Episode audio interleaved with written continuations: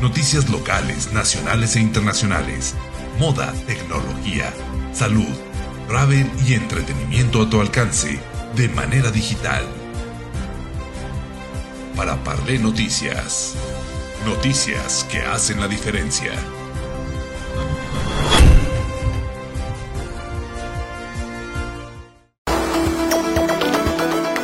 Para Parlé Noticias.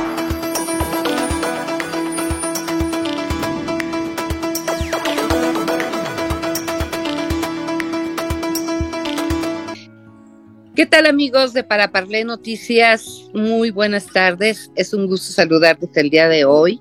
Y bueno, pues hoy estamos muy internacionales. Hoy nos estamos trasladando hasta Argentina, hasta Buenos Aires. Eh, y es un gusto saludar, como siempre, a mi querida amiga Cristina Yaguno, eh, consteladora sistémica, abogada, psicóloga y bueno, escritora. ¿Y qué más les puedo decir yo de Cristina que no sepan ustedes? Bienvenida Cristina, ¿cómo estás? Qué gusto saludarte. Muchas, gracias Mariana. Vendrás en mayo, cuéntanos. ¿Qué vas a hacer ahora voy, con nosotros? Voy a ir primero a Tijuana, donde voy a dar un taller y un taller de constelaciones y otro para abogados seguramente con casos jurídicos porque como sabes eh, en el 2001 yo implementé a todo mi, mi, quehacer como abogada la filosofía de Bert Hellinger. Y a través de eso se generó esta resolución sistémica de conflictos así la llamo estamos incluso eh, con la licenciada María de la Luz Domínguez en Zacatecas, en la Universidad Víctor Frank, haciendo un diplomado en esta especialidad, ¿no? Resolución sistémica de conflictos. Y entonces, bueno, primero voy a Tijuana a trabajar y después eh, voy a ir a Zacatecas a hacer talleres y esperemos que que siga esto creciendo y, generando más expectativa y sobre todo que ya lo empiecen a aplicar los colegas abogados y los jueces, porque es una forma interesante de resolver los conflictos, pero poniendo el eje en que las personas son las que tienen que tomar las decisiones. No son los jueces, no son los abogados son las personas. ¿Y cómo hacer para que estas personas se, sientan en capacidad para tomar esas decisiones que sean las mejores para todos? Y eso me pone muy contenta porque es una apertura nueva, ¿no? Claro. Y sobre todo, bueno, esto ya lo habíamos platicado en ocasiones anteriores, las constelaciones aplicadas al derecho, eh, es un tema muy interesante porque porque nos trae el reorganizar nuestra vida eh, como seres humanos, pero también poner orden en nuestro sistema. Y entonces de tal forma que esos asuntos legales tengan una solución pronta y expedita, ¿no? Tú como abogada, Mira, esta semana en, aquí en Argentina, bueno, este es un mes en enero donde los tribunales están de feria, no trabajan, pero las personas siguen con sus asuntos legales en, su cabeza, porque una vez que tenés un, tema en tribunales, eso te quita tanta fuerza, tanta energía. Estás todo el tiempo pensando en la solución, en qué pasó, cómo, lo vas a arreglar. Y me ha tocado esta semana una cantidad impresionante de personas que tienen problemas sucesorios. Sucesiones que hace 15 años, 20 años están en trámite, no se terminan porque uno de los hermanos dice no y el resto dice sí. Claro. Entonces, eh, el asunto acá es como aterrizarnos un poco en la relación familiar, mirar qué está pasando, por qué el que dice no dice no. ¿Qué, cree que, que tiene de distinto con relación a sus hermanos? que hace que tenga ese poder de decisión tan potente y no acepte ningún tipo de negociación. Entonces, bueno, eh, una de las conclusiones que, más le cuesta a la gente es cuando está trabajando y, usamos a veces representantes, a veces en sesiones individuales y a veces con toda la familia de verdad junta. Lo más difícil es decirle al hermano o hermana, vos y yo somos iguales. Una vez que se rompió esa, esa muralla de yo soy mejor que vos, yo merezco más que vos, eh, una vez que se rompe con eso, las partes pueden llegar a un acuerdo. Pero mientras uno piensa que es superior, que es el mejor, que es el que sabe, la relación familiar se deteriora cada vez más. Y es una gran pena porque hay muchos sobrinos que no tienen contacto con tíos durante años o quizá ni siquiera los conocen, todo por los problemas sucesorios que hay en la familia. Y la otra cuestión que veo es que siempre que hay un problema eh, sucesorio, antes también lo hubo. Entonces el padre de, estas eh, hermanas también tuvo un problema con su propio hermano por la herencia de sus padres y así hacia atrás siempre hubo conflicto. Entonces creo que de una vez y para siempre hay que terminar con esta, esta cuestión de los problemas sucesorios porque eso debilita a, los, a la siguiente generación. Entonces, si los padres están contentos, están felices, los hijos, por supuesto, también lo van a estar. Ahora, a veces por lealtad, ya que mi mamá no se lleva bien con su hermano o hermana, yo tampoco me llevo bien con mi hermano o hermana. Y sigue la rueda. Ahí es donde es una pena, pero bueno, tiene solución. Es una realidad. A mí, te digo, me encanta, me encanta eh, cuando llegan esos casos porque llegan las personas muy tristes, eh, ya casi sin esperanza y se van eh, con una mirada diferente, con unos conceptos para llegar a una solución distintos. Así que eso me gusta mucho. Hacer esas intervenciones es maravilloso.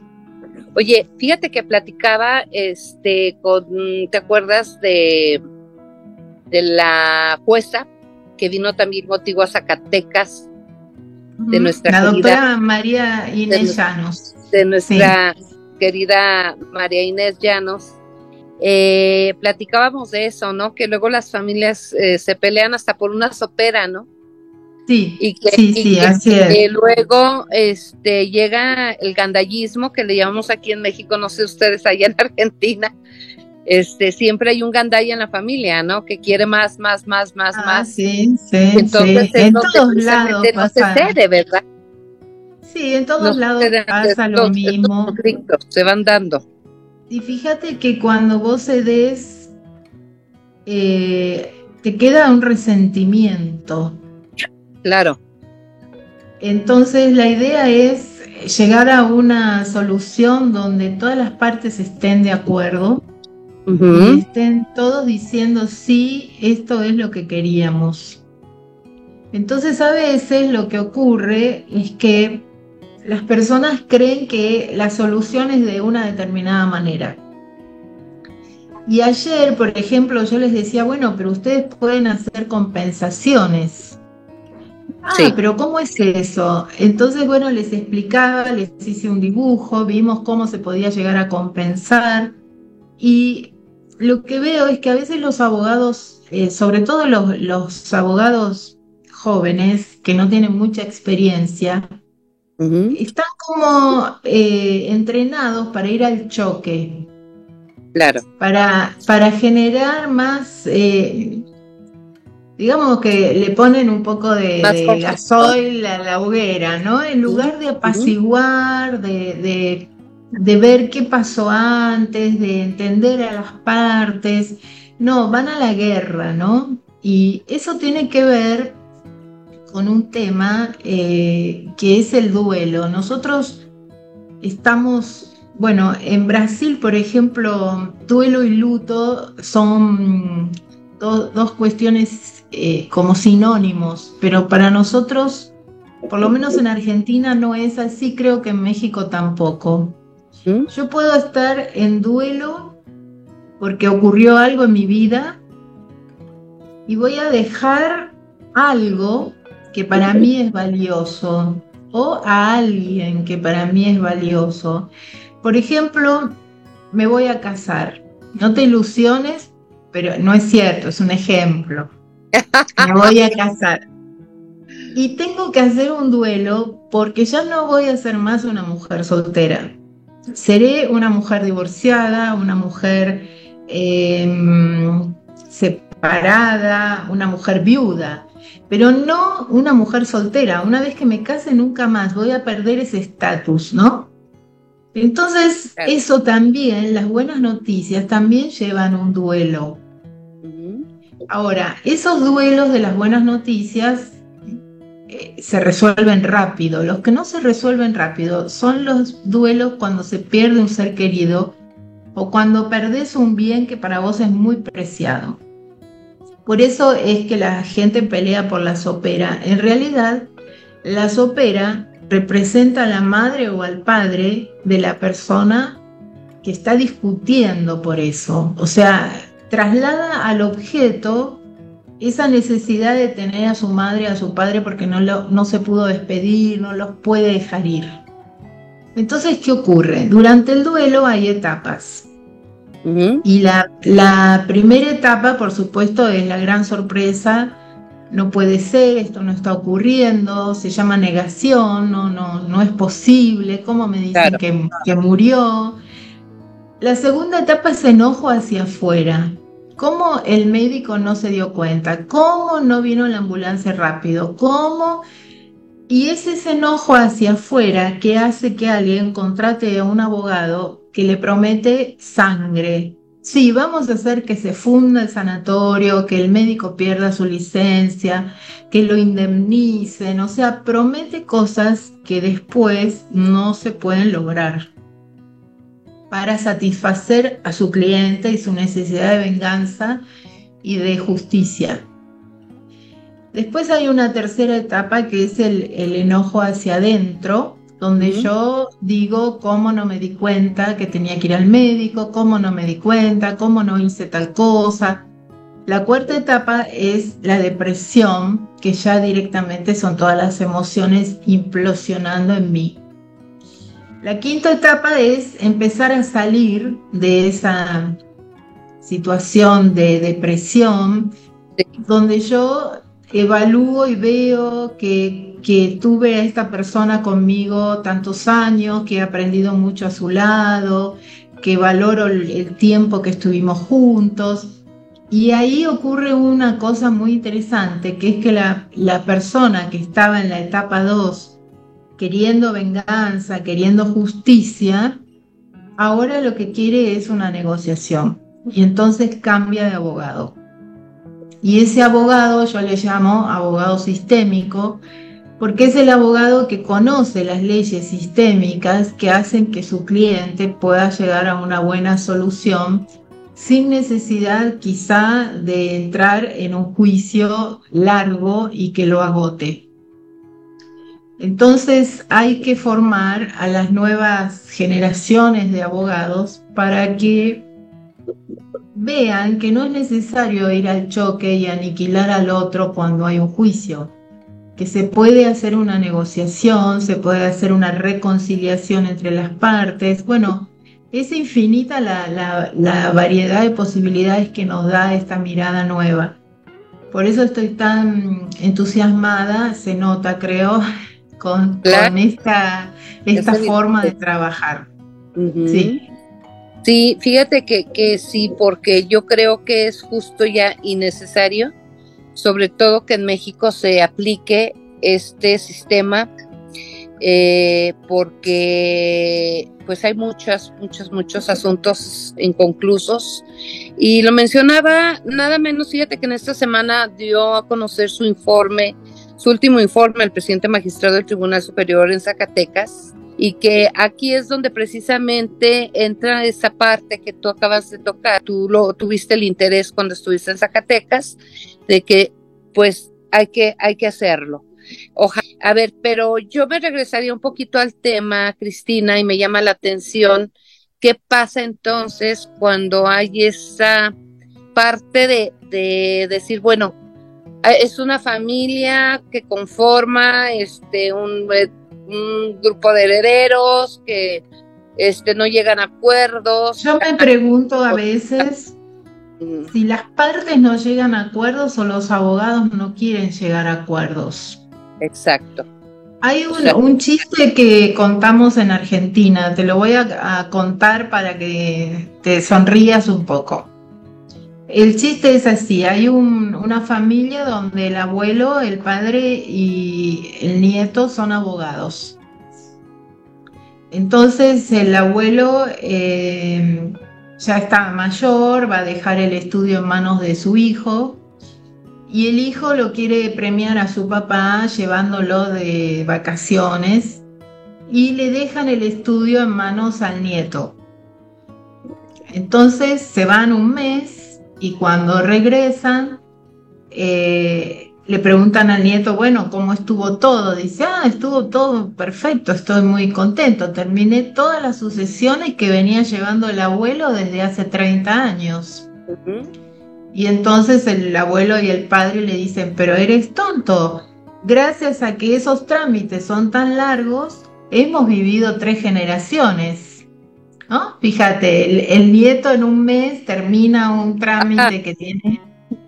Claro. Entonces, cuando eh, eh, la, la persona quiere solución, pero a lo mejor a veces los profesionales no quieren, no acompañan en eso y tienen miedo de quedarse sin trabajo.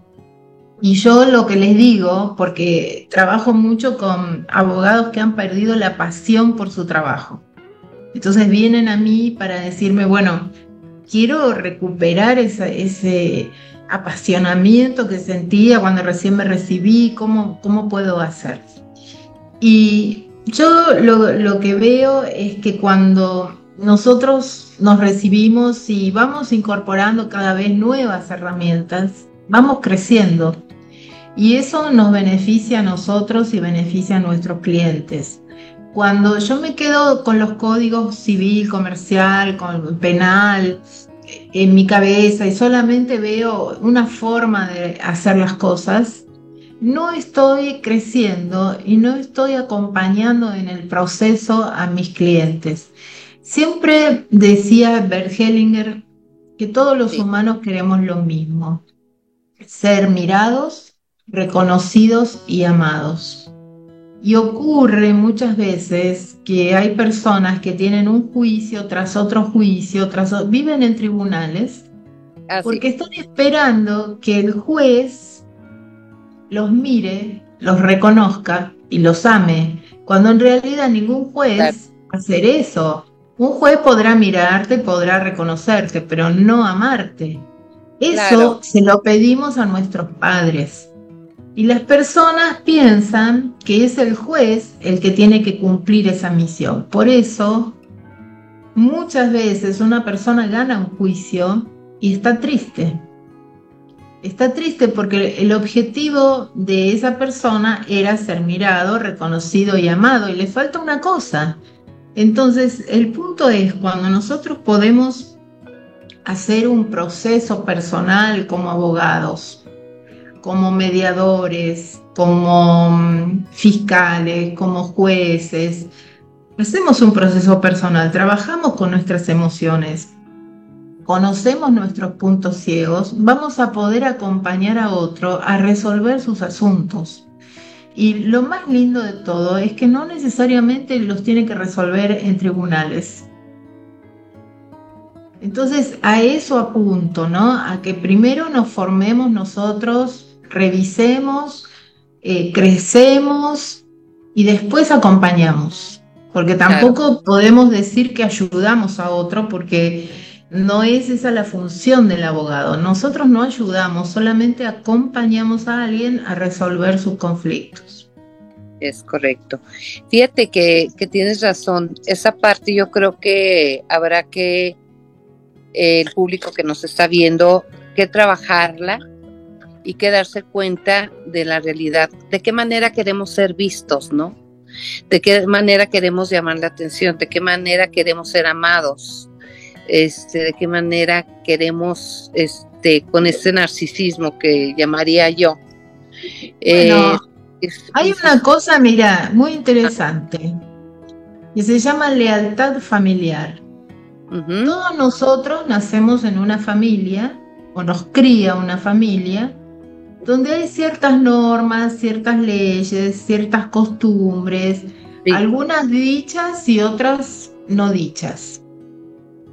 Nos sentimos buenos porque pertenecemos a esa familia. El tema es que no necesariamente eso que aprendemos en nuestra familia nos ayuda a estar en el mundo o a resolver asuntos. Porque nos vamos a encontrar al crecer con personas que tienen otros sistemas de valores, otras costumbres, otras leyes. Pero si yo me siento buena y el otro piensa distinto, entonces el otro es malo. Exacto. Y ahí surge la necesidad de aniquilar al que piensa diferente. En Argentina existe algo que se denomina la grieta. Es una separación que hay entre dos facciones que tenemos diferentes eh, miradas hacia temas que hacen al quehacer de, del gobierno, de los ciudadanos, de cómo deben ser las cosas. Y hasta que uno no se pone en el lugar del otro y mira y reconoce las cosas positivas que hizo el otro, esa grieta va a seguir siendo una separación. Cuando nosotros podemos pararnos en el lugar del otro y decir, bueno, ahora entiendo por qué tomó esa decisión, ahora comprendo qué vio que lo movió a hacer tal cosa. Cuando tenemos esa mm, humildad para reconocer, se acabó el bueno y el malo.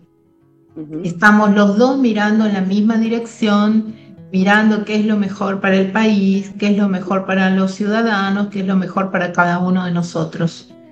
Entonces, eh, ese antagonismo, esa lucha, eh, se acaba, se acaba. Y eso es muy interesante porque he visto trabajos muy potentes en México, por ejemplo, con respecto a este tema. De todas formas, el, mundo jurídico es un, es un mundo donde el conflicto es el alimento. Es correcto. Entonces, eh, si estamos bien entrenados en, encontrar formas nuevas de solución, vamos a poder acompañar mejor a las personas que nos piden nuestra asistencia, nuestro trabajo. Es correcto. Pues, ¿qué, ¿qué, le dirías tú a todos los abogados y abogadas de México para que puedan subsanar estas grietas familiares y que sobre todo se preparen, se preparen para que realmente puedan dar un acompañamiento positivo que termine eh, pues como debe de ser, eh, en orden, en un orden, eh, sobre todo en los sucesorios, como ya lo, pues porque ese es el tema que abordamos hoy, este, así se nos dio hoy los sucesorios. Bueno, mira, yo eh, estoy eh, muy cerca de cumplir 70 años y hace 43 que soy abogada. Tina, ¿eh? ¿Cómo? Te ves mucho más joven, querida. Ah, muchas gracias, muchas gracias. Eso es porque me encanta lo que hago. Todas las cosas que hago me gustan, entonces estoy siempre como eh, ¿cómo te puedo decir? Hoy, por ejemplo, tuve taller de grabado y estoy tan contenta porque hice unas cosas tan lindas. y esa, alegría de descubrir todo el tiempo eh, algo nuevo y animarme a hacer es esto de la pasión que yo te contaba que tenemos que tener ya no como abogados, como personas. El, el, hecho de estar descubriendo nuevas posibilidades todo el tiempo a mí me hace muy feliz. Lo que yo le diría a mis colegas es anímense, anímense a esta mirada diferente, a mm, entrar en este mundo sistémico que es tan rico y que nos da tantas posibilidades. Eh, el diplomado en resolución sistémica de conflictos es, es un aporte inestimable que hace Zacatecas al mundo, porque hasta ahora yo he trabajado siempre a título personal y esta vez estoy en una universidad que da un reconocimiento eh, con un certificado a las personas que se animan a, incursionar. Ya tuvimos un primer grupo muy interesante y ahora se va a abrir el segundo grupo. Así que anímense a experimentar. Y bueno, pues tan así que vamos a, convocar, a convocar a, varias amigas y amigos abogados para que tomen el taller contigo, que bien vale la pena y que también magistradas y magistrados, juezas y jueces del tribunal, también, ¿por qué no?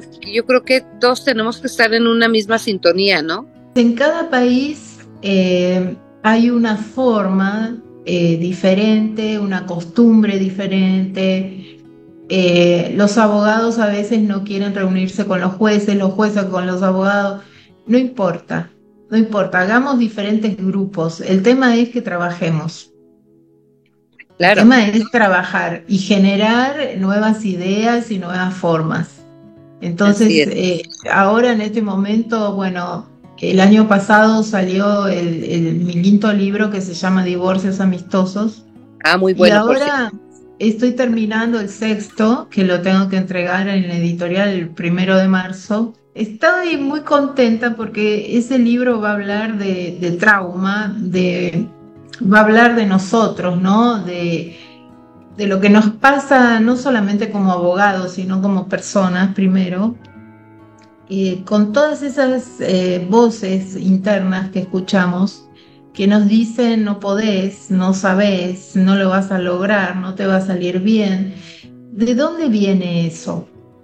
¿De dónde viene eso? ¿Y cómo yo puedo trabajar para atravesar ese dolor? Porque la idea es pasar del niño herido al adulto consciente, ¿no? Así se llama el libro, del niño herido al adulto consciente. Eh, ese es el subtítulo. Entonces, es todo un trabajo personal que, que estoy invitando a las personas a que hagan por su cuenta, que, los va a poner en otra sintonía. ¿Dónde lo vas a presentar, Cristi? Bueno, vamos a tener aquí en Argentina para la Feria del Libro, no sé si vamos a llegar, pero seguramente va a ser en Argentina. En, la editorial está organizando una presentación y después, bueno, cuando vaya a México lo presentaremos en Zacatecas. Excelente. Tendremos todo preparado para recibirte acá y con platillos, mi reina, que, que, presentes el libro acá. Porque Muchísimas gracias. Es el sexto libro y de verdad te felicito porque eres una gran maestra. Muchísimas gracias Mariana por esta entrevista y nos vemos en mayo, sí, cuando quieran. No, es un honor tenerte con nosotros, Cristi, como siempre. Aquí en Paraparlé, sabes que tienes las puertas abiertas y que vamos a estar abordando más temas aparte de esto de los sucesorios. Hay muchísimos temas en el tema de en este aspecto de sistémico de reconciliación con nosotros mismos eh, para seguir trabajando, seguir trabajando contigo y nos vemos, nos vemos en mayo por acá. En el mes de febrero yo voy a dar una charla gratuita por Zoom tenemos una capacidad de, 500 personas en el Zoom, eh, así que voy a mandarte el enlace para que, en Zacatecas y en todo México que te ven eh, tengan esa información y puedan participar.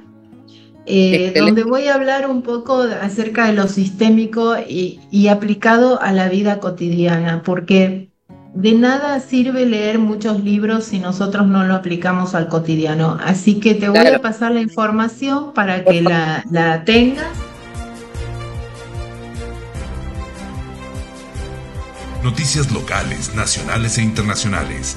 Moda, tecnología, salud, travel y entretenimiento a tu alcance de manera digital. Para Parle Noticias. Noticias que hacen la diferencia.